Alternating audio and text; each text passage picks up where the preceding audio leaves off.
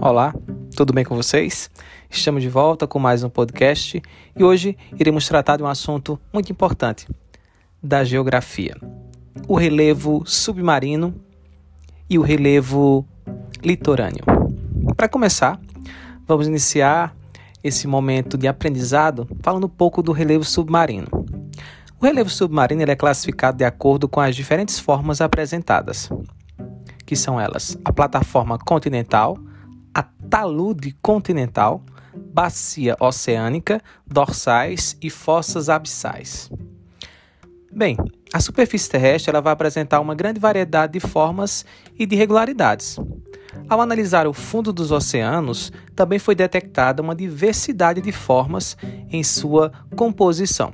Com o desenvolvimento tecnológico alcançado durante a década de 60, foi possível realizar então é, aprofundadas análises do relevo submarino e estabelecer assim uma classificação de acordo com as diferentes formas apresentadas.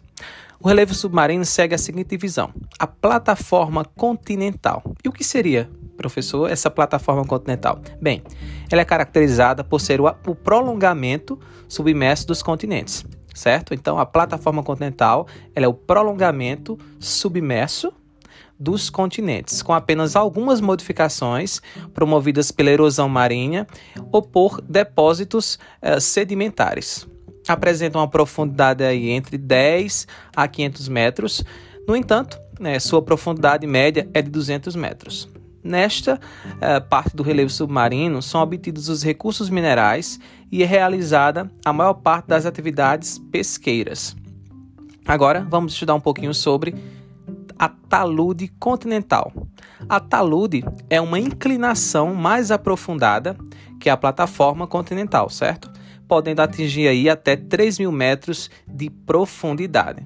Já a bacia oceânica, ela corresponde à maior superfície e se estende a partir do limite do talude continental até a aproximadamente 5 mil metros de profundidade. Perceba que já é bem mais profundo e é formada de extensas bacias.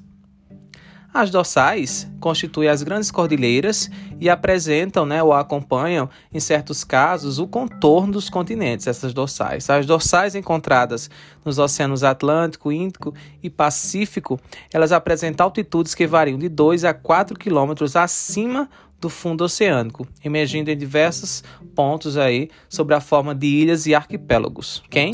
As dorsais. Já as fossas abissais, essas fossas são localizadas próximas aos continentes as, e formam, no caso, as regiões mais profundas do relevo submarino, ok? E agora, professor, nós vamos falar também das formas é, litorâneas de relevo? Sim, essas formas né, de relevo litorâneas são as composições superficiais próprias de regiões do litoral, que em razão das ações, principalmente das águas oceânicas, elas vão apresentar determinadas formas e estruturas. As formas litorâneas elas podem também ser divididas em barra, baía, golfo, península, enseada, falésia, recife, fiordes e foz. Agora vamos aprender um pouquinho sobre cada uma dessas uh, formas litorâneas. A barra são canais que ligam rios e lagos com o mar, onde ocorre muita sedimentação, com a formação de bancos de areia e a decomposição de detritos. Já a baía, em proporções menores, também é chamada de saco, caracteriza-se por apresentar uma forma arredondada, quase fechada, lembrando a forma de um U ou de uma ferradura. O Golfo, assim como a Bahia, apresenta a reentrância do mar sobre o continente, caracterizando aí um formato de ferradura. Entretanto, diferentemente da Bahia, o Golfo possui grandes dimensões e uma forma mais aberta para o mar. A península é a parte do continente que avança para o oceano e é cercada por água em quase todos os lados. As penínsulas, em proporções menores, são chamadas de cabos. Dois cabos separados por uma pequena distância podem formar uma baía ou um golfo. O que seria uma enseada?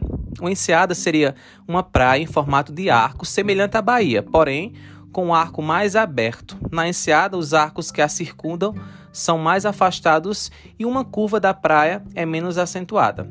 Já o Recife é uma barreira formada no mar e localizada próxima à praia. Pode ser formada por rochas ou por elementos biológicos, como os corais e restos de, também de animais marinhos. As falésias são grandes paredões localizados muito próximos ao mar. Normalmente formam é, belas paisagens. Os fiordes são grandes corredores com depressões relativas que formam, foram preenchidas pela água do mar ao longo do tempo. Foz é um ponto em que as águas dos rios eles desaguam diretamente sobre o mar. Existe a foz em estuário, quando as águas desaguam através de um único canal, e a foz em delta, quando as águas desaguam por meio de vários canais que formam algo parecido a um leque. Então, pessoal, por hoje é só. Esse foi um breve resumo do conteúdo que nós vamos ver nessa aula presencial através da plataforma Classroom, mas isso aqui foi um breve aperitivo, um breve resumo de tudo que a gente vai estar tá aprendendo na nossa aula na plataforma pelo Meet e no Classroom. Por hoje é só, eu agradeço a presença de todos vocês e até o nosso próximo encontro.